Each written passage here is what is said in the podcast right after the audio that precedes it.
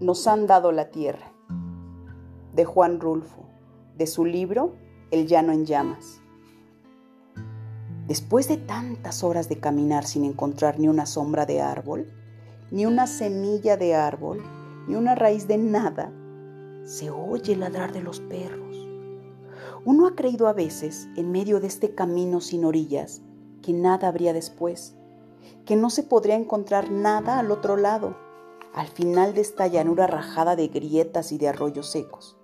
Pero sí, hay algo, hay un pueblo, se oye que ladran los perros y se siente en el aire el olor del humo y se saborea ese olor de la gente como si fuera una esperanza. Pero el pueblo está todavía muy allá. Es el viento el que lo acerca. Hemos venido caminando desde el amanecer. Ahorita son algo así como las cuatro de la tarde. Alguien se asoma al cielo, estira los ojos hacia donde está colgado el sol y dice, son como las cuatro de la tarde. Ese alguien es Melitón. Junto con él vamos Faustino, Esteban y yo. Somos cuatro. Yo los cuento. Dos adelante, otros dos atrás. Miro más atrás y no veo a nadie.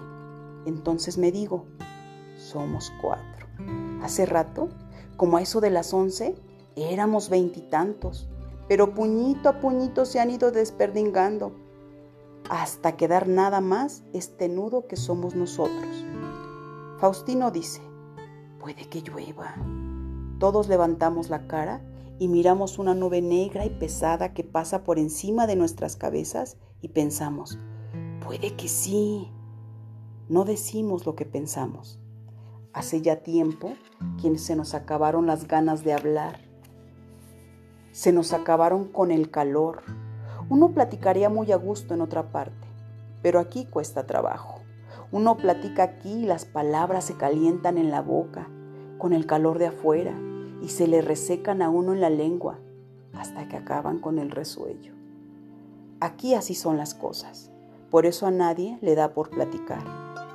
Cae una gota de agua, grande, gorda, haciendo un agujero en la tierra y dejando una plasta como la de un salivazo. Cae sola nosotros esperamos a que sigan cayendo más. No llueve. Ahora si se mira al cielo, se ve a la nube aguacera corriéndose muy lejos a toda prisa. El viento que viene del pueblo se le arrima empujándola contra las sombras azules de los cerros. Y a la gota caída por equivocación se la come la tierra y la desaparece en su sed. ¿Quién diablos haría este llano tan grande? ¿Para qué sirve? Eh? hemos vuelto a caminar. Nos habíamos detenido para ver llover. No llovió. Ahora volvemos a caminar. Y a mí se me ocurre que hemos caminado más de lo que llevamos andando. Se me ocurre eso. De haber llovido quizás se me ocurrieran otras cosas. Con todo, yo sé que desde que yo era muchacho no vi llover nunca sobre el llano, lo que se llama llover.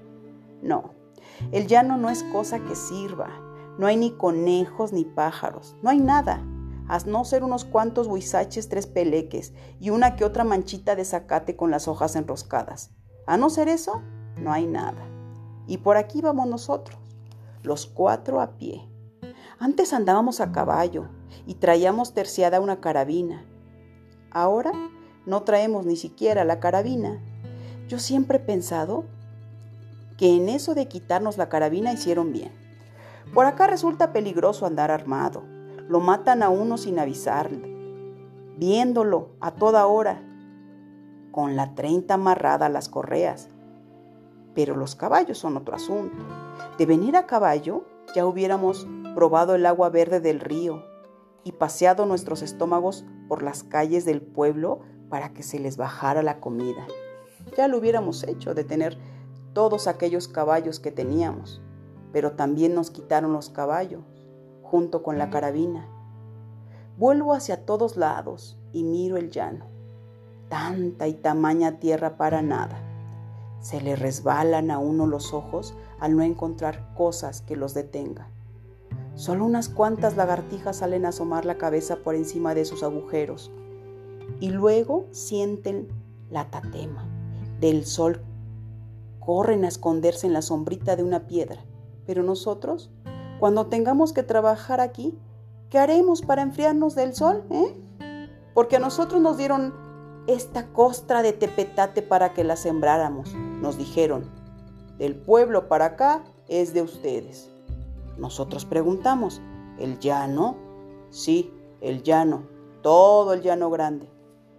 Nosotros paramos la jeta para decir que el llano no lo queríamos, que queríamos lo que estaba junto al río, del río para allá, por las vegas, donde están esos árboles llamados casuarinas y las paraneras y la tierra buena, no este duro pellejo de baja que se llama el llano.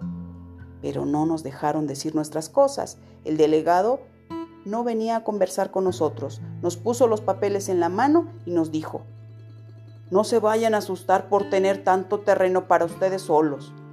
Es que el llano, señor delegado, son miles y miles de yuntas, pero no hay agua, ni siquiera para hacer un buche hay agua. ¿Y el temporal?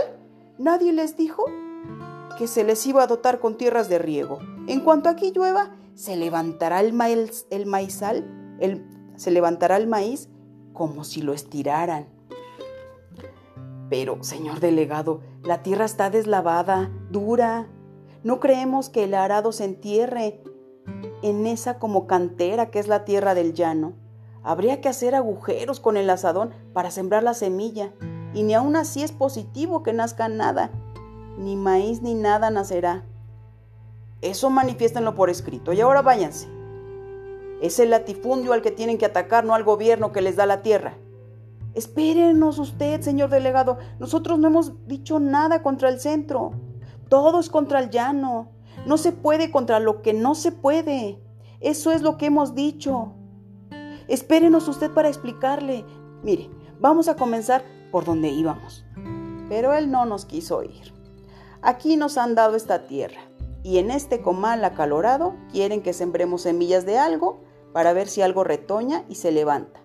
Pero nada se levantará de aquí, ni sopilotes. Uno los ve allá, cada y cuando, muy arriba, volando a la carrera, tratando de salir lo más posible de este blanco terregal endurecido, donde nada se mueve y por donde uno camina como reculando. Melitón dice, esta es la tierra que nos han dado Faustino dice, ¿qué?